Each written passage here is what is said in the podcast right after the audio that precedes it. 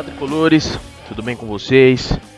É, Fala tricolor na área, primeiro, primeiro episódio, um episódio piloto, até para todos conhecerem o podcast. É, mas acho que o nome já diz tudo: um podcast sobre futebol, sobre o São Paulo, o time do meu coração, e é isso. A ideia do podcast, inicialmente, é fazer uma análise do, do, do time do futebol, do, do, time do futebol, porra, tá bem, do time do São Paulo e do futebol apresentado por ele nas partidas uh, e uma rápida análise também e entre aspas previsões da próxima partida do tricolor. É, no Festa do Sobrinho eu dou uma zoada grande. É, Festa do Sobrinho é um outro podcast que eu participo. É, o famoso Leopardo, como diz Matheus. É, Aqui não, aqui eu participo sozinho, com alguns convidados, às vezes, se tudo der certo, se alguém quiser participar dessa bosta aqui, que eu acho difícil. Mas é, um, é uma ideia minha, é uma vontade minha, é um negócio que eu vou fazer pra, pra curtir, porque eu amo futebol, amo São Paulo, gosto de falar sobre, tenho pouca gente para falar sobre, então aqui eu posso falar com o microfone, se alguém ouvir, ouviu, se ninguém ouvir também acontece.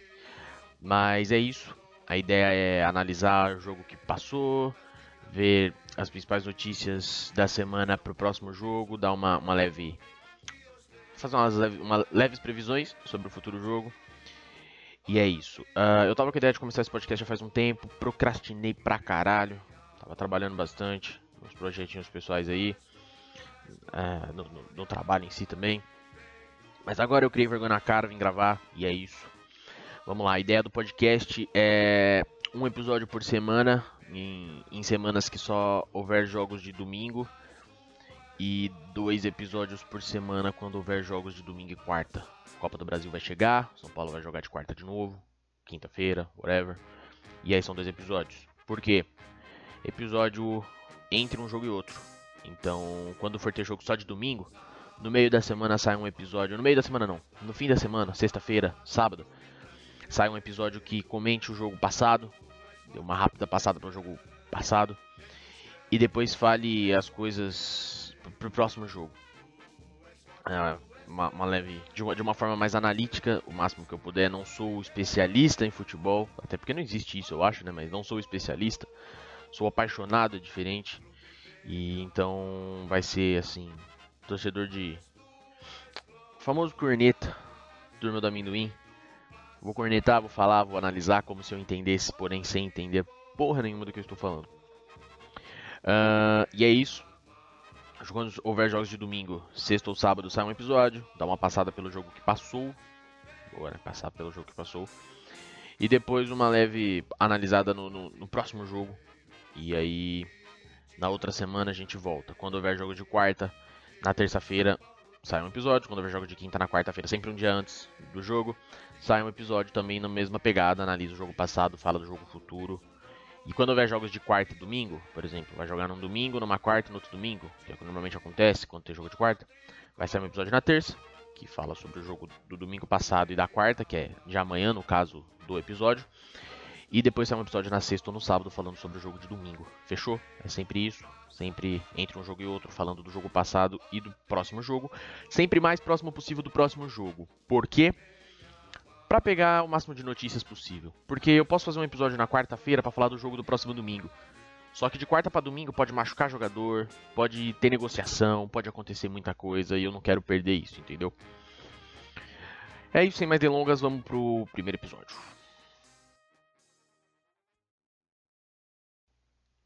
Cara, vamos falar do jogo São Paulo e Flamengo, que rolou no dia 5, se eu não me engano. Deixa eu confirmar no meu calendário. Dia 5, domingo, isso mesmo. É, São Paulo e Flamengo no Morumbi. Jogão. Estádio cheio. É, São Paulo com força máxima, Flamengo com time misto. É, cara, foi um jogo muito bom. Foi um jogo eletrizante pra caramba, pegado. É, porém, o Cuca disse que foi o melhor jogo do São Paulo com ele. E eu discordo. Eu acho que o São Paulo não foi bem nesse jogo. Teve muita energia, teve muita entrega, teve muita vontade, mas eu acho que faltou futebol. Na minha opinião, foi o time que o, foi o jogo que o time menos criou no meio-campo. Foi o jogo que o time foi mais na base do, da, da torcida empurrando e menos na base da criatividade, do futebol. E isso se dá alguns pontos que, na minha opinião, interferiram bastante. Mas é isso, vamos passar rápido. O jogo foi 1 a 1 gols de Berril e de Tietê. O Berril no comecinho do jogo para o Flamengo, o Tietê no final do jogo para o São Paulo, aos 39, se eu não me engano. O São Paulo começou o jogo em cima pra caralho. Assim, fazia tempo que eu não vi o São Paulo começar um jogo com tanta gana. Tanto que quase fez um gol no primeiro lance, pressionou muito. E aí, aos 7 minutos, se eu não me engano, do nada surgiu um contra-ataque espírita do time do Flamengo. A zaga do São Paulo estava, todo, estava toda bagunçada. Não marcaram bem. E aí o, o jogador do Flamengo, não vou me lembrar qual, saiu na cara do Volpe. O Volpe saiu para abafar. Ele conseguiu um cruzamento muito bom no segundo pau e o Berril chegou empurrando. Um gol que poderia ter sido evitado. Não, assim, tem méritos do time do Flamengo, uma boa tabela, uma boa jogada, mas falha da defesa, né? Até porque, na minha opinião, quando um time toma gol, a defesa tá sempre falhando. Pode até não ser culpa inteira dela, mas se a defesa não falhasse, provavelmente o gol não sairia. Mas, mas o jogo foi legal. Depois desse primeiro gol do Flamengo, o Flamengo desistiu de jogar. Desistiu de jogar. E eu posso provar isso com, com os, as estatísticas do jogo, cara. Eu peguei as estatísticas do jogo e é um absurdo. Vamos lá. O São Paulo deu 22 chutes a gol, o Flamengo deu 9. Desses 22 e 9, o São Paulo deu 11 chutes que foram de fato no gol. Ou seja, o goleiro pegou, bateu num zagueiro que estava indo em direção ao gol. O Flamengo deu 1. Ele teve um único chute em direção ao gol e fez um gol. O São Paulo teve 11 e fez um gol. A posse de bola foi 65 a 35 para o São Paulo, nível Barcelona de posse de bola. Demos quase o dobro de passes, 456 a 259. Uma precisão de passe muito boa, 87% do time do São Paulo. 16 faltas contra 15, um jogo bem faltoso. E aqui entra um ponto chave. Cara, o São Paulo tomou um amarelo em 16 faltas durante o jogo. O Flamengo tomou 7. 7 amarelos. Vermelho zero, impedimentos zero para o São Paulo. Achei muito bom esse, essa estatística. O São Paulo não ficou impedido em nenhum momento da partida. Contra seis, e seis escanteios do São Paulo contra dois do Flamengo. Agora, analisando isso aqui, a gente consegue ver que só um time jogou. Só o São Paulo Futebol Clube quis jogar. Desde o começo do jogo, o Flamengo veio para se defender e achar um gol. Conseguiu achar e fechou a casinha completamente. O Flamengo bateu muito, mas bateu muito fez muita falta. Uh, tanto que, na minha humilde opinião, o Flamengo deveria ter tomado dois vermelhos durante a partida. Um no lance do Tuller com o Pato no começo do jogo, que eu vou falar também. E um outro no final do jogo, que o Trauco deu uma cacetada no Anthony, irmão, sem bola, ele levantou o moleque. Pra mim aquilo foi uma agressão, não foi uma falta de jogo. Porém o juiz deu só amarelo. É só um time jogou, só São Paulo Futebol Clube jogou, o Flamengo se fechou, se defendeu, desistiu de jogar e o São Paulo faltou competência, faltou criatividade no meio-campo para ganhar este jogo. Por que eu falo isso? Finalizou muito, mas é tudo chute, chute de fora da área, que não levou tanto perigo porque o goleiro César do Flamengo é alto. Não foi o que o time do São Paulo fez. É, chute meio em cima dele, chute fraco, chute. Sabe? não, não, não, faltou competência, faltou efetividade ao time do São Paulo e faltou criatividade para não ter que chutar tanto de fora, para não forçar tanto jogadas mais difíceis. No, dificilmente o São Paulo criou uma jogada de entrar na área do Flamengo, de uma tabela, de uma ultrapassagem, um cara me receber meio que na cara do gol, não teve. O jogo inteiro não teve, mesmo com 22 finalizações. E sobre a agressividade, eu preciso citar porque um dos pontos dessa agressividade foi com que mudou o jogo em prol do Flamengo, na minha humilde opinião. A entrada que o Tuller deu no Pato é criminosa. Criminosa. O Pato foi para a bola, o Tuller veio por trás, como se fosse subir na bola, e deu com o cotovelo na nuca do jogador do São Paulo, com uma, uma, uma força desproporcional, de uma forma até um tanto violenta. E cara, o VAR ele tem que entrar em. Aqui eu sou defensor pra caralho do VAR, mas aqui eu tenho que criticar, porque o VAR ele tem poucas situações que ele pode afetar o jogo. Uma é no gol, se o gol valeu ou não, ele pode corrigir o árbitro. Duas é no pênalti. É... Três é no impedimento, se for lance de gol. Quatro é cartão vermelho que o juiz não deu. E tem a quinta que é a identificação do jogador errado. O juiz deu cartão pro jogador errado, o VAR disse para ele, não, foi na verdade foi o 11, não o 7.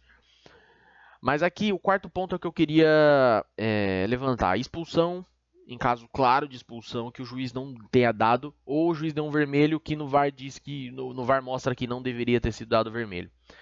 Cara, você tem o VAR que reviu aquele lance um milhão de vezes, como a gente viu na televisão, e eles não acharam que aquilo foi lance para cartão vermelho. Porque o juiz errou em não dar o vermelho. Mas é para isso que o VAR existe. Eles para verem o replay e falar, pô, o cara deu uma cotovelada na nuca do jogador sem buscar a bola. Isso é para vermelho. O VAR deveria ter chamado o árbitro e falado, amigão, isso, é, isso foi uma agressão. Pelo menos vai lá olhar na televisão para ver sua opinião. Pelo menos isso. Então aí é uma crítica ao VAR, falhou muito o VAR nessa, nessa, nesse caso, nesse lance.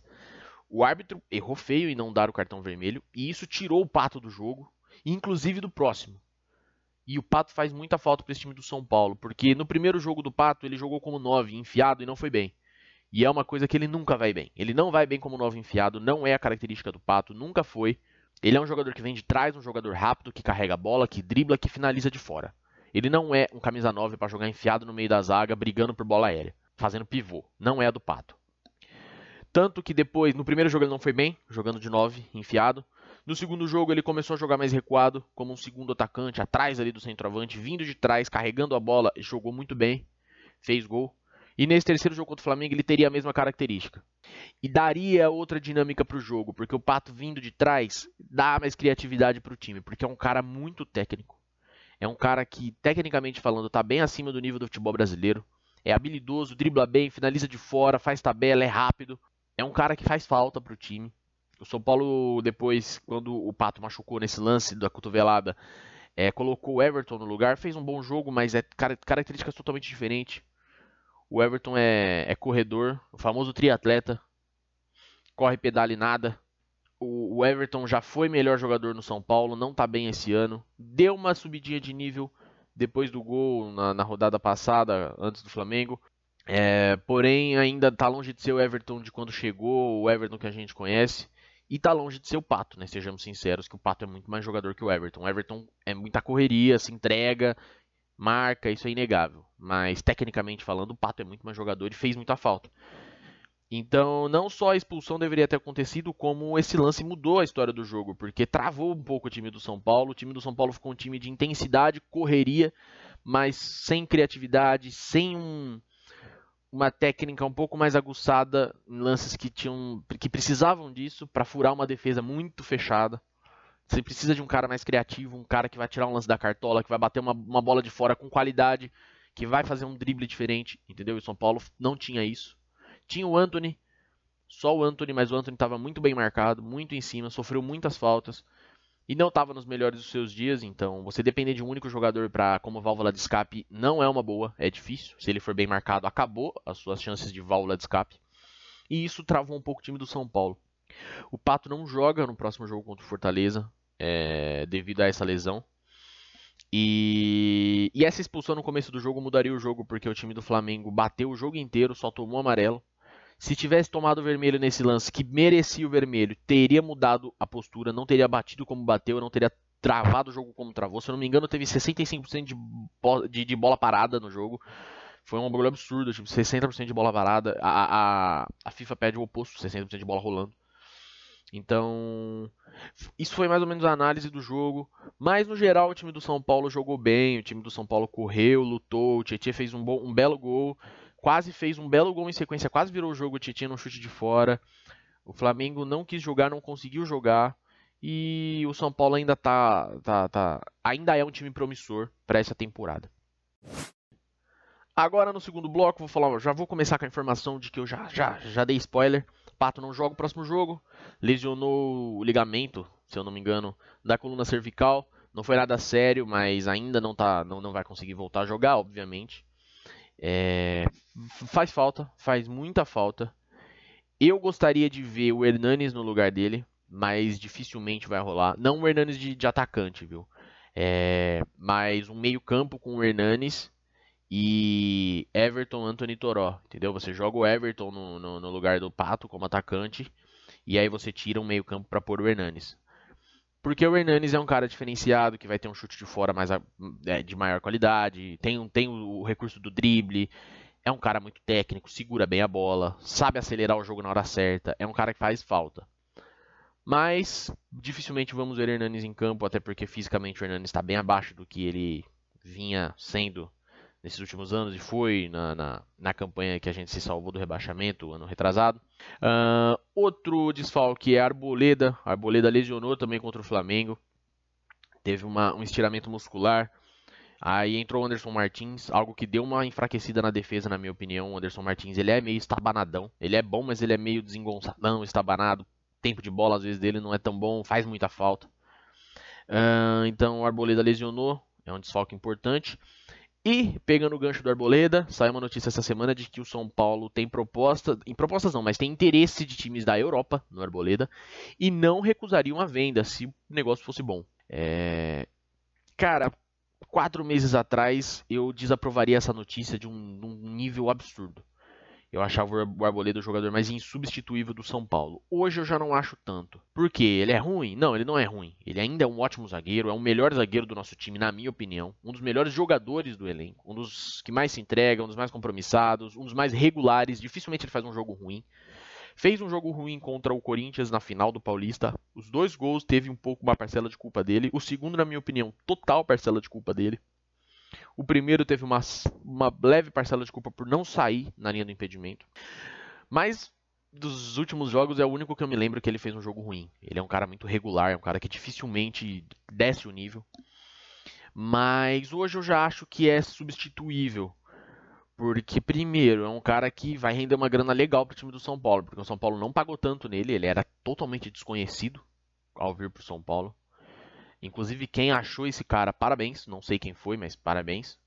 É, e hoje ele já deve valer uma grana bem mais legal, porque virou, virou titular da seleção, é, é, o principal jogador do time, um dos principais jogadores do campeonato, é novo ainda, é um jogador alto, rápido, com, com certo, uma certa técnica, não é um zagueiro caneludo. É, então, é um cara que pode render uma grana e que não, e não é mais, eu não acho mais um cara insubstituível. Por quê? O Anderson Martins é estabanadão, mas é um bom zagueiro. O Valse vem bem, é, jogador da base a gente tem que ter paciência, tem que ter calma, mas os dois jogos que ele. O, o jogo que ele participou, né, que acho que foi só contra o Flamengo, ele foi bem. É, em ambas as funções, como lateral estava ok, como zagueiro, volante é, e terceiro zagueiro foi bem também. Não, não comprometeu, fez sua parte, foi um dos mais raçudos, desarmes importantes. Então eu acho que o Arboleda já é um jogador negociável já é um jogador negociável. Se a proposta for boa também, né? Não vai vender o cara a preço de banana, que aí eu, aí eu vou ficar pistola. Acho que a torcida toda. Seguindo na zaga, Anderson Martins sentiu dores no tornozelo, então também não vai jogar. Então temos dois desfalques para a zaga, o Arboleda e o seu substituto imediato, Anderson Martins. Sendo assim, Valse vai ganhar uma chance de titular no jogo. Isso para mim é uma faca de dois gumes, porque ao mesmo tempo que é um bom zagueiro, um zagueiro promissor, um jovem que a gente tem que dar chance, é um cara que me dá um pouco de receio me dá um pouco de medo, porque é um jovem jogador da base, é, muita pressão nas costas do garoto. É, pode dar super certo, como pode dar super errado. Pode dar super certo, como deu com o Anthony, como pode dar super errado, como deu com o Lucão. Agora, falando de lesões, cara, tem três duas lesões de zagueiro e uma lesão de atacante. A do atacante não foi uma lesão muscular nem nada, foi uma agressão, foi uma lesão por uma porrada. Mas pegando o gancho, saiu uma notícia de que o São Paulo é o segundo time com mais lesões é, no ano, atrás apenas da Chapecoense. O São Paulo tem 23 lesões em 23 jogos.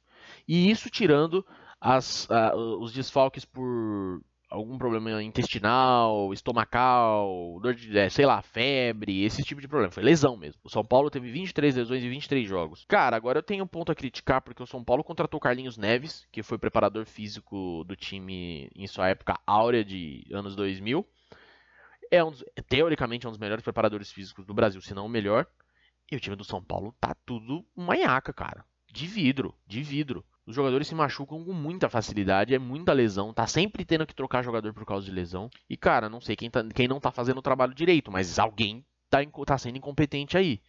Porque não é normal um time já em maio, Não é pré-temporada, não é começo de temporada, é maio. Já acabou o Paulistão, já começou o Brasileiro, já tá para começar a Copa do Brasil, oitavas de final. E os caras estão se machucando como se fosse pré-temporada, velho. E isso aí não pode acontecer. Não sei se é Carlinhos Neves, não sei se é jogadores que não se cuidam, não sei o que que é. Mas não é normal, né? Para um time do tamanho do São Paulo ter tantas lesões assim. E, inclusive, lesão, eu tenho, tenho que fazer um rápido parêntese aqui. Porra, Birubiru.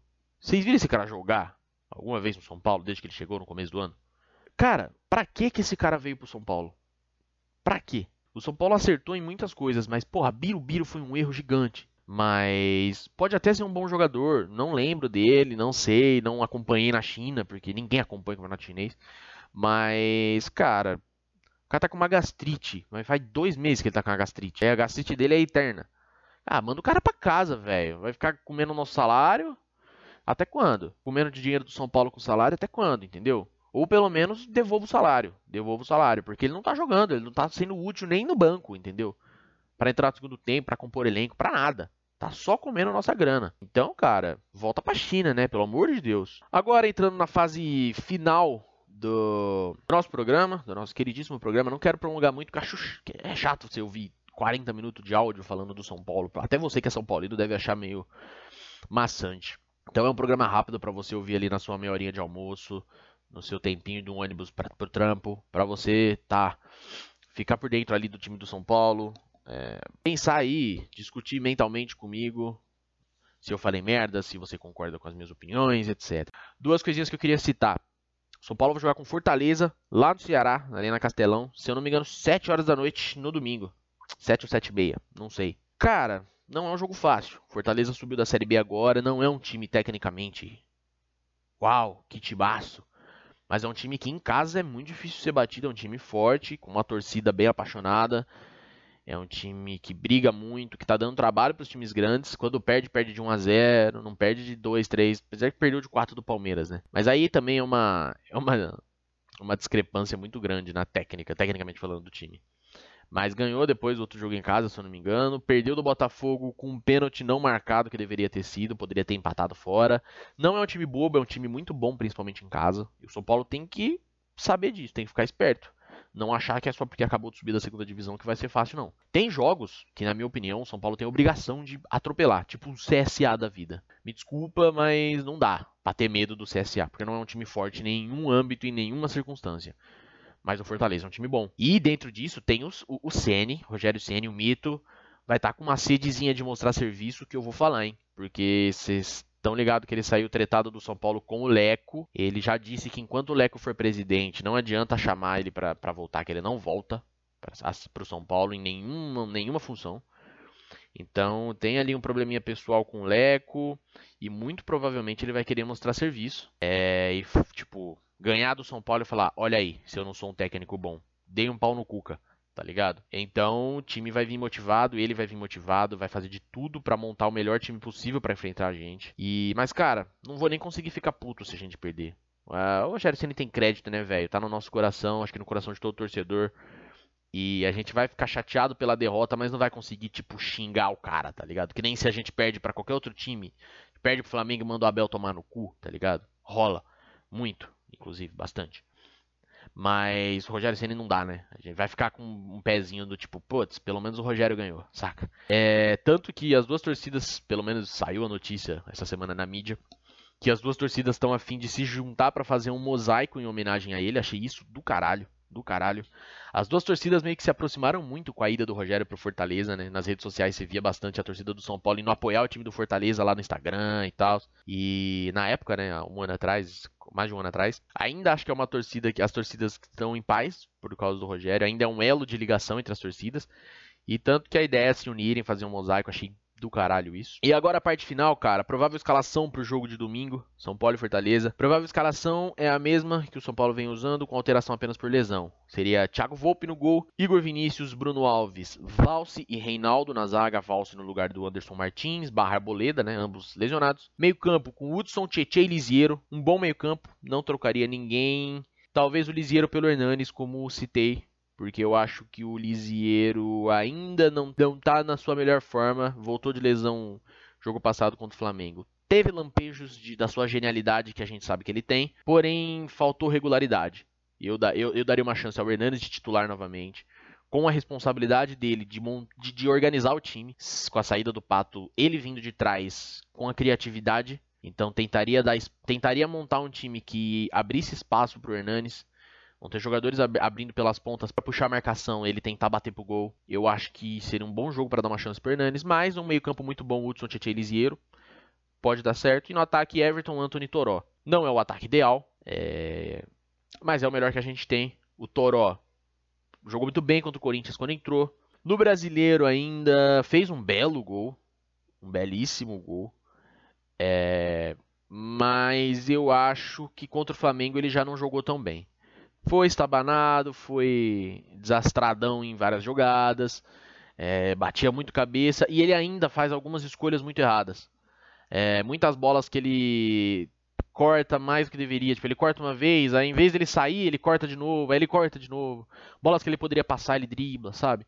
Ainda algumas escolhas erradas, mas eu acho que isso pega com o tempo, com a experiência. É um jogador jovem, acabou de subir da base. Promessa, e eu, mas eu acho que se a gente tivesse um substituto, um 9, por exemplo, um Pablo jogando bem, coisa que o Pablo não fez o ano todo ainda, mas se o Pablo estivesse o, com o futebol que ele jogou no Atlético Paranaense e à disposição, eu jogaria com o Pablo. Não sei o Cuca quando o Pablo voltar, o que, que ele vai fazer. Eu jogaria com o Pablo. De 9. E o Anthony e o Everton aberto pelas pontas. O Everton até a volta do Pato, né?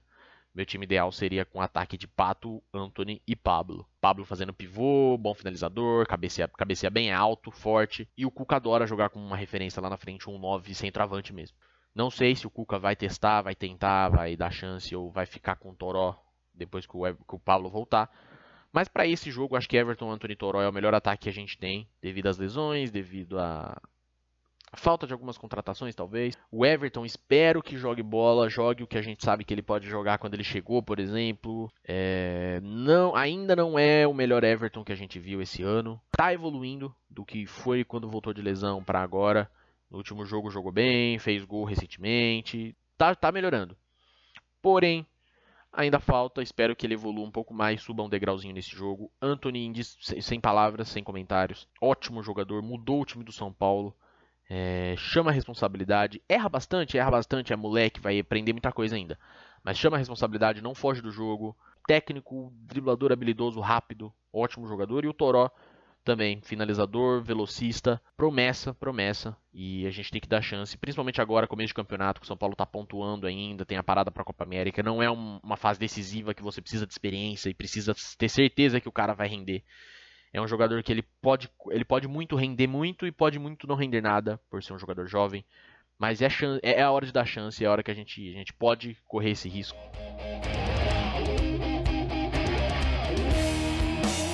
E é isso acho que tá bom, ficamos por aqui.